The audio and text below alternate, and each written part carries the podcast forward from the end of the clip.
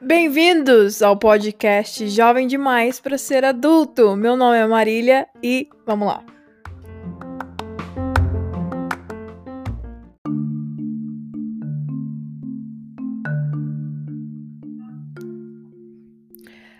Hoje o episódio vai continuar na linha de raciocínio de como eu saí do armário. Porém, não vai ser a minha história. Hoje a história é da convidada mais especial desse podcast amado pelo Brasil. Ela, maravilhosa, linda, Patrícia Fonseca. Abravanel. Fonseca mesmo. Oi. Tudo bom, amor? Tudo, amor. Tudo mais ou menos. Então tá bom. É... Conta pra gente. Ai, chega do nada, né? Então, gente. Bom? Essa é a Patrícia. Vulgo Pati. Minha namorada. A menina que sofreu todas as in- injúrias do vai e volta da Marília. Uhum. Não foi fácil, Brasil. Mentira. Mentira, foi difícil. Mas tudo bem. Foi fácil ou foi difícil? Ah, foi difícil, mas valeu a pena. É. tá bom, então, né? Que bom. Amor, Sim. fala, Oi. faz uma. Eu sei que você já apareceu aqui, mas acho que você não fez uma apresentação decente pro povo. Tá. Amor, você tá pausando. Amor, tá ficando ruim, não gostei. Começa de novo. Não tá ficando ruim, meu amor. Tá lindo. Pode falar. Ah, tá. Se apresente. Ok, eu sou a Paty, a namorada da Marília. Mas antes disso, eu era au pair. E eu tenho 26 anos e moro em Campinas. Ah, e eu sou gay. Detalhe, né? Tem esse detalhe. Qual é a sua profissão, Patrícia? No momento, eu sou auxiliar de relacionamento, mas eu sou formada em letras. Hum, formada. Formada. Eu não namoro qualquer um, né? Ah, claro, né? Viu meu currículo vitae antes. Sim. Então, é, eu tive essa ideia. Na verdade, é, eu queria fazer tipo um quadro, sabe? No meu, no meu podcast. Tipo, porque quando eu postei o Como Eu Saí do Armário, algumas pessoas veio falar comigo. Então, eu tive uma ideia. E se eu fizer um quadro, tipo Silvio Santos, eu já tenho a Patrícia. Daí eu tenho alguns amigos que eu vou vou chamar. Daí se eles toparem, eu ponho ele aqui no quadro Como eu saí do armário. que é um quadro muito bom, na minha opinião. Adoro. Então, amor, conta pra pro pessoal qual, qual que é a sua história, como você saiu do armário. Então, eu demorei também pra sair do armário, mas não por nenhum motivo religioso, assim. É, como você já disse no segundo episódio, primeiro, segundo, segundo, eu acho. É, embora metade da minha família seja evangélica e outra metade católica, nunca fui religiosa. A minha mãe sempre me falou muito sobre Deus, pra mim sempre fez todo sentido, mas não tinha nenhum peso de, de pecado, de religião, nem nada. Mas eu era muito inocente, então eu, eu não entendia nem o mundo, nem eu mesma. Então eu demorei muito para entender que o que eu tinha, entre aspas, de errado era só que eu era diferente. E quando eu era criança, eu sempre fui tímida, sempre fui, sei lá, introspectiva, mas eu, eu, eu não entendia e eu tinha medo de me entender. Eu lembro que eu era super raiz. E as, os primeiros questionamentos que eu tive foi com a Cássia Eller. É, porque eu, eu gosto muito de voz e eu, eu gostava muito da. Eu, eu gosto ainda, né? Muito da voz dela. Eu lembro que eu criança, assim, sei lá, nove anos, assim, eu escutava e falava, mano, mas que voz gostosa. Aí eu pensava, nossa, seria tão legal se ela fosse um cara. Aí eu pensava, mas se ela fosse um cara, não ia ser a mesma coisa. Aí eu bloqueava o pensamento na hora. Tipo, e fui bloqueando, bloqueando, bloqueando. Eu sempre tive amizades estranhas, assim, porque eram muito próximas e as pessoas sempre falavam. Assim, sofria vários bullying, mas viviam falando que achavam que a gente era um casal. Tipo, sempre tive amigas assim, que era, tipo, muito. É, de ficar tocando e pegando na mão e abraçando, e era, era diferente do, sei lá, do, do normal de abraçar uma amiga. Mas uhum. eu não entendia, eu tinha medo de entender. Ah, eu sempre evitava. Eu não. mas, eu, mas, eu, não percebia que eu gostava. Tipo, ah, porque eu não tinha representatividade. Eu, sei lá, eu sou feminina e eu não, eu não, entendi, eu não entendia que eu podia. É, que, que, tinha essa possibilidade. Eu falar, o sapatão pra mim era caminhoneira. Tipo, uhum. só tinha.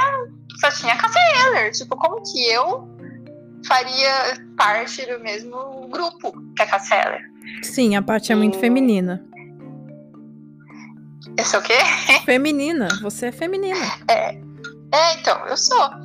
E, então eu não entendia, mas aí. Aí eu comecei a namorar. Namorei cinco anos um cara. Iu! pois é, né? Não me orgulho disso, mentira. Não, não pelo ruim, menos assim, seu ex, pelo menos seu ex era mais bonito do que o meu. É, porque então, sim, porque eu gostava, porque assim, eu sempre eu sempre quis encontrar um amor. Eu, eu sempre soube que eu tinha que encontrar. Desde criança. É, é muito louco, assim. E, e, na minha cabeça tinha que ser um cara, porque é a única opção que eu tinha. Tipo, e eu sempre gostei de caras que pareciam mulheres. Tipo, sempre, sempre, sempre, sempre. e quando eu comecei a namorar com ele, é, ele era uma menina, tipo, cabeludinho, assim, do jeito que eu gostava. E quando ele foi começando a ficar com cara de homem, eu lembro que eu fui desanimando, tipo, mano, mas que bosta. Gostava mais mas assim, eu gostava dele, só que eu não entendi o que, que tinha de errado. Porque até certo ponto, não sei, me dava angústia. Uhum. E, e, eu não entendi o que, que era. Tipo, eu achava que eu tinha problema, eu achava que eu preferia dormir do que ficar com ele. Eu achava que, sei lá, não sei, não era pra mim. É, Quer mandar um recado pra ele mas... nesse podcast de ódio? Como eu fiz com o Douglas?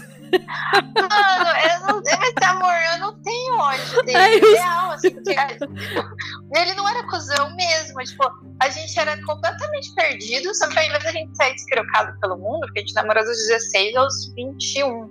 Misericórdia. Oi? Misericórdia. Misericórdia. E mas aí, aí eu comecei a fazer letras, que é um curso muito gay, que foi quando eu comecei a ter contato, assim com o público LGBT, mas ainda com o pé atrás, ainda, tipo, só observando e achando meio estranho. Quantos anos você é, tinha? Eu entrei na faculdade com 18 anos. Ah, que bebê. Eu namorei até o fim. Sim. É, mas aí eu lembro que a chavinha virou, porque tipo, eu comecei já a abrir minha cabeça, mas nunca muito pessoal, assim. Mas aí eu comecei a ter aula com uma professora e eu me apaixonei loucamente, assim. Mas loucamente, loucamente, loucamente. Eu namorava com ele ainda. E aí eu comecei a ter as crises, só que as minhas crises não era que nem a sua. A minha crise era tipo de, meu Deus do céu, como é que eu vou morrer? Porque pra mim eu ia casar com ele, não tinha outra opção. Falei, como que eu vou morrer e não ficar com essa mulher? Tipo, eu não acredito nisso, que eu vou ter que viver a minha vida assim. E, mas eu não, me, eu não percebia que eu tinha, tipo, total liberdade para viver minha vida. Uhum. Eu, me, eu me escondia nele. Mas aí depois disso eu me formei namorando, só que quem surtou foi ele, daí ele terminou comigo, eu entrei na maior crise existencial, tipo, porque eu não sabia ser eu, eu era namorada dele, eu não precisava tentar descobrir quem eu era. Entendo. Mas aí eu fiquei, é, aí eu fiquei bem mal, mas aí é, quando eu comecei a ficar felizinha, eu fui atrás dessa professora e a gente ficou e meu mundo explodiu. Tipo, eu falei, mano, como assim?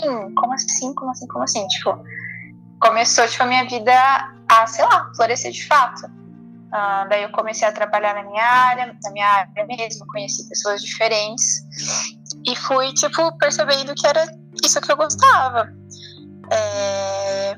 Quando eu me assumi, eu tava namorando, porque eu sempre dizia que eu só me assumiria quando me apaixonasse. E uhum. não era amor, era cilada, mas enfim, serviu para isso pelo menos. Uhum. e foi muito difícil, porque embora assim, a gente não pertence a nenhuma religião, a minha mãe ela aprendeu, é que nem eu, assim, a gente se conecta com Deus, a gente e Deus, e ela também.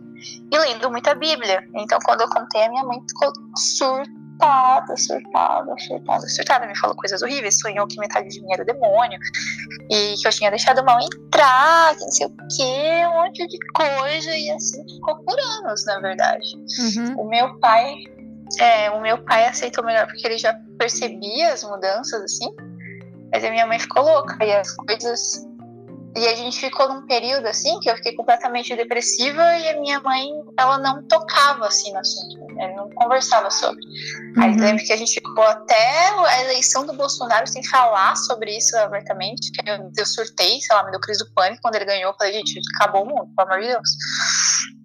E fiquei com medo, fiquei com medo de sair me caçando na rua mesmo, assim, foi um medo bem louco. Uhum. E depois as coisas só mudaram mesmo quando eu te conheci. Hum. E é, quando eu contei pra ela. E. e é Beijo, surreal. sogra. Oi? Beijo, sogra. Sim.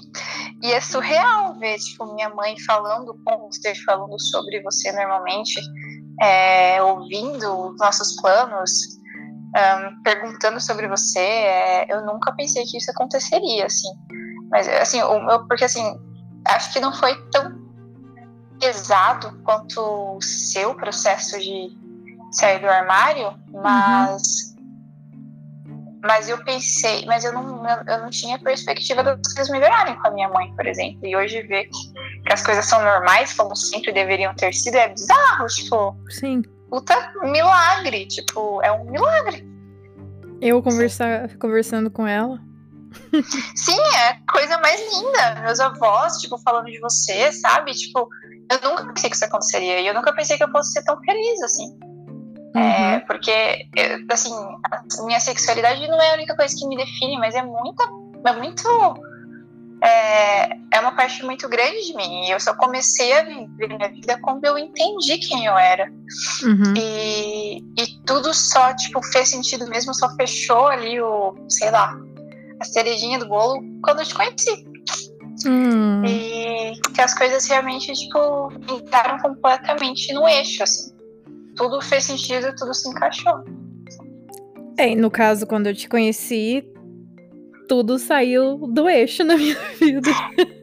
É, então, a famosa edição stressando. Pra né? você se encaixou. vem com uma wrecking ball. pra você se encaixou, pra mim desencaixou, né? É, sim. Foi, foi difícil, assim. Eu acho que foi a minha. Acho não, foi a minha maior prova de fé, assim, que eu passei. Porque, como eu falei, Deus sempre foi tudo pra mim, mas eu nunca tive o peso da religião. E eu nunca. Ah, eu, sortuda. Eu te falei, se eu. Oi? Sortuda, que é uma bosta. Então, Crentes que estão me escutando, a gente sabe, né? Ou católicos, é uma bosta. Sim, e foi desesperador, porque assim, o que me fazia ter certeza que você é a mulher da minha vida é o amor que você tem por Deus. E ver isso sendo é, distorcido e me tirando você, tipo, era desesperador, assim. Eu nunca pedi tanta sabedoria pra Deus, eu nunca entreguei tanto na mão dele, assim, tipo, de perceber que eu sou completamente dependente dele. Mesmo com as coisas que aparentemente eram tudo tipo, tinham tudo pra dar certo. E se não fosse ele, a gente não ia estar aqui agora, Não, sabe? não mesmo. E é, é muito louco, assim, porque as pessoas vêm, né, tipo assim, sei lá, todos os termos que a gente tem, e pensam, nossa, que, que, que, que como fala? Novela Como mexicana. fala? É, que, que tóxico, e nunca foi tóxico. Não. Era muito dolorido, porque eu não suportava ficar longe de você, desde a primeira semana que a gente começou com isso, de longe. Mas. Olha, ninguém falou pra mim que foi tóxico, só as suas amigas. Ai. Debochada. Ah, eu sou, né? É, Quer mandar um Ai. recado pra elas? amor. Tô brincando. Inclusive, a, a sua amiga lá, que é fotógrafa, tava assistindo meus stories. Ah, faz sentido. Porque eu comecei a seguir ela pra ver as fotos, daí ela, eu vi que ela tava vendo. Qual que é o nome dela? Ah, Ana. Esqueci. É, um beijo, Ana. Nem sei se ela tá ouvindo. Eu Não, falo, ela- não, eu ela- falo como se o ela- Brasil inteiro escutasse, né? Vai que um dia eu posso ter fé, né? Claro. Vai crescer, amor. Eu tô louca pra você voltar pro Instagram. Uma, pra você fazer divulgação do, do podcast. e outras para as pessoas irem ver as suas fotos, o quanto você é linda. ah, meu lado esquerdo é bom. Mês que vem eu volto, pessoal. Foi só uma estratégia de marketing. Foi tipo falar, igual o Bolsonaro, falar que tá com coronavírus e foi curado pelo, pela cloroquina. Cloroquina. Foi tudo uma exatamente. estratégia, tudo né? A gente, a gente trabalha com estratégia de marketing aqui, né? É lógico. Girl Brincadeira. boss. Brincadeirinha, tá? Ela é a louca do, dos propósitos. Eu sou. Eu E acho, Funciona, gente. inclusive, eu sou crente evangélica. Era, né? Evangélica, graças a Deus, não sou mais. É... E a gente cresce com esse negócio de, de propósito, de jejum e tal, que é importante, mas eu acho que eu nunca fiz um jejum na minha vida. E você já fez milhares. Eu curto. É que eu não sei como. Eu não sei quando que. Acho que eu tinha uns 11 anos da primeira vez que eu fiz. E, e não é nem. Não é uma troca, sabe? Eu acho que eu sempre faço assim pra mostrar minha confiança. Que, tipo, vale a pena ficar sem alguma coisa que eu gosto por um tempo enquanto eu espero pelo que eu tô precisando. Se for da vontade de Deus. E, e ficar sem rede social um tempo é bem legal, na verdade. Curti. É que agora já não tá fazendo diferença nenhuma, mas no começo foi bem libertador. Então, né? Essa Patrícia é muito gospel. É a, é a pastora. a nova pastora. Pai de misericórdia. Livre. E uma coisa que eu achei engraçado, amor, que você contou como você saiu do armário e, em, sei lá, em 15 minutos, menos de 15 minutos. E, e eu fazendo podcast, tá parecendo uma novela, uma série. Porque é tão. ah, Não sei, é tão trama que, que tem que gravar vários podcasts pra explicar tudo. E eu gosto de Mas ser eu- detalhista. Sim, mas eu acho. Eu, ah, não sei. Eu acho que eu não sou muito detalhista pra falar de mim, por ser, sei lá, meio introspectiva, mas é que realmente. é, se eu for puxar muito assim, antes dos meus 22 anos, que foi quando tudo começou, a minha vida era bem vazia, sabe? Não tem muito o que dizer. Eu não vivia a minha vida. Eu, eu me escondia. Eu me escondia no meu namoro hétero, eu me escondia na casa do meu pai de final de semana, porque eu tentava sair, mesmo. Eu namorei cinco anos, mas a gente separou uns tempos assim. E eu tentava, tipo, viver minha vida, tipo, sei lá, solteira, com as minhas amigas hétero. E, meu, não fazia sentido. E eu me sentia muito mal, eu me sentia muito fora, sabe? Uhum. Eu não, eu não me encaixava. Então eu só fui viver mesmo, ter o que contar depois dos meus 22 anos. Porque Uhum. antes disso eu só tava existindo, real. Sim. Eu acho que eu posso dizer o mesmo. Que é que assim, é muito complicado falar sobre sexualidade hoje em dia, porque ainda tem muito tabu em qualquer em qualquer parte, seja tipo hétero ou não. Principalmente é, em termos assim, que eu convivi a minha vida inteira dentro de uma igreja. Então, mesmo esse lance de ser hétero ah, e falar sobre sexo é um grande tabu. Porque, assim, é, eu não tenho nenhum ódio da igreja. Hum, Ao contrário, eu, eu quero manter o máximo de respeito e de, e de, tipo assim, de gratidão por ter tido uma vida lá dentro e eu aprendi muita coisa lá dentro. E eu acho que tudo que eu aprendi, na verdade, foi lá dentro, inclusive a música. Mas é na questão de, de, de conversar sobre isso, a gente ainda não tem muito. É, por exemplo, quando se fala sobre é, relacionamento, as pessoas meio que vetam, porque todo mundo sabe que todo mundo transa na igreja. Ninguém é santinho. Tipo, tem as pessoas sim que conseguem. é, se manter puras pro casamento? Tem, mas tem muitas pessoas que não. E isso não, não deve ser um tabu. Porque, cara, todo jovem, todo, sei lá, adulto que se preze, sabe? Todo mundo tem desejo sexual. Tem pessoas que não, mas a grande maioria tem. E, a, e as pessoas e dentro dessas comunidades que são muito é, conservadoras, as pessoas não, não falam sobre isso. Daí, às vezes, fica sem entender, ou, ou que nem no meu caso, como isso era um tabu de, de, de falar e de, de, se expor. Quando a gente via algum caso de uma menina que engravidou, a primeira coisa que a gente faz é julgar. Ou, sei lá, se a gente sabe de alguém que, que se relaciona com uma pessoa tóxica, vamos dizer assim a gente, a primeira coisa que vai acontecer é julgar, que a gente vai falar assim, não, mas que isso daí, isso daí é fogo no rabo, que não sei o que, não sei o que lá. E fica essa máscara, entendeu? Não são todas as pessoas. Eu, eu, eu conheço pessoas que se manteram firmes, fortes e assim, merece o prêmio Nobel da Paz, porque é muito difícil. É muito difícil mesmo. Quer dizer, eu acho que antes de, de, de você, eu mereci o prêmio Nobel da Paz, porque eu não tinha ninguém mesmo. Eu não tinha ninguém, Porque eu não ficava. Me converter desde o princípio. Eu queria converter Patrícia. Tava lá beijando e querendo converter. Mas eu tava de boas com o meu papai do céu. Mas isso é outro assunto. Mas é Ai. isso. Não, mas é, tipo, dá pra gravar eu um podcast sei. só sobre isso, sobre, tipo, conversar sobre Sim, como a minha cabeça tava é voltada para querer converter todo mundo que não acreditasse, não pensasse como eu.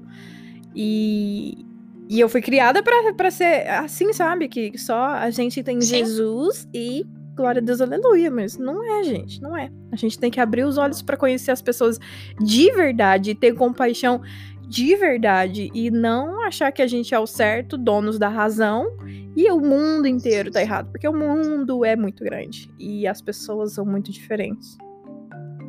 Sim, e a criação é muito rica em diversidade. Exato.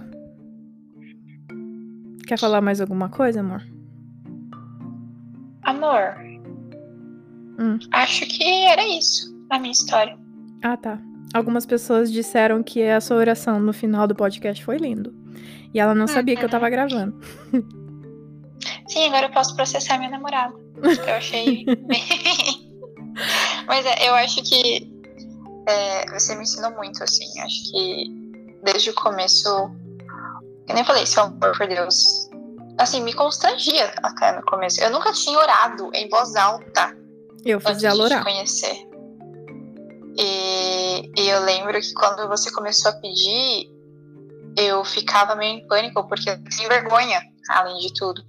E, e eu lembro que quando você tinha crise, você, fala, você falou isso, né? Mas era, era bizarro, assim, porque era muito difícil, era uma sensação de filme de terror quando você começava a falar.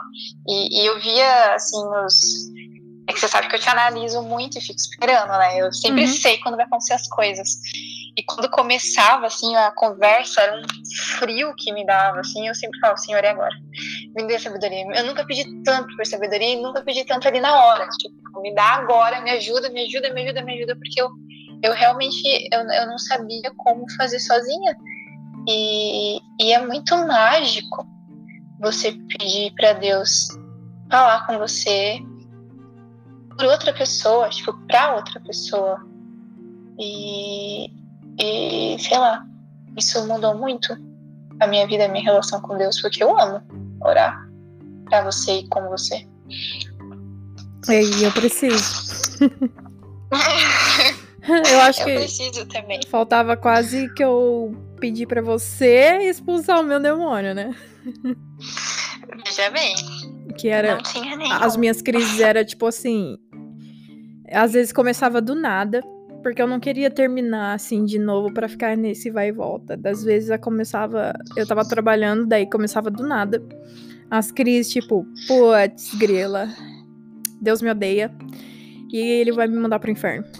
Então, daí começava, eu ficava na bad, daí eu pensava na minha família, daí eu pensava no que eles iam pensar, eu pensava na minha igreja e tudo mais. Enquanto isso. Aí eu me fudia. É, exatamente. É, enquanto isso, ninguém tava nem aí, né? tava só. Enquanto isso, não tava, ninguém tava nem aí. Eu tava pensando todo Enquanto mundo. Tava todo mundo transando. ninguém tava nem aí. Eu, eu preocupada e todo mundo vivendo a vida, né? A Marília, assim, aqui.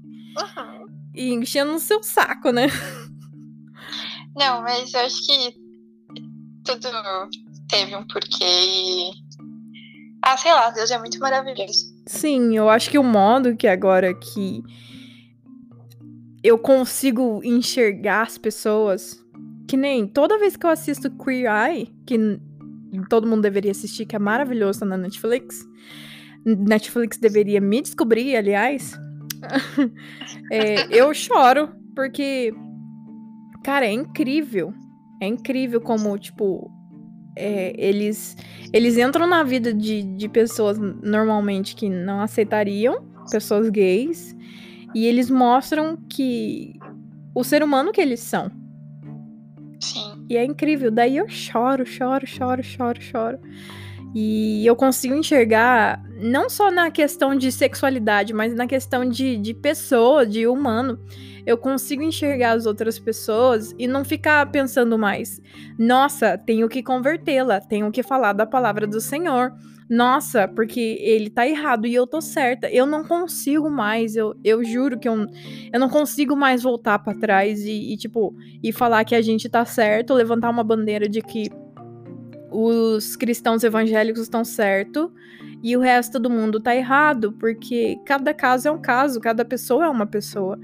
Eu não posso falar que nem a gente ouve na, nas plataformas da igreja falando que ah, no céu não vai ter placa de igreja, mas parece que quando eles falam que não vai ter placa de igreja, tá dizendo que não vai ter tipo batista, metodista, É, mas só vai ter a deles. que só vai ter a deles. Aham. assim, É muita prepotência. É, e eu não posso falar que eu tenho a verdade, que só eu tenho, e que você precisa disso, e porque você não tem nada. Cara, Deus é muito grande, Deus é muito. Sei lá, Deus é tudo. Deus realmente é amor. E eu só descobri isso agora, depois que eu tive que enfrentar todos os meus medos, todas as minhas crises. E eu posso dizer que eu tô começando. Eu falei isso pra minha psicóloga sábado. Eu posso dizer que eu tô começando a viver minha vida agora, sem um monte de voz na minha orelha falando que o que eu sou, quem eu devo ser. E isso é libertador. Sim. E é E isso. você merece. Depois de tanto soro, né? Veio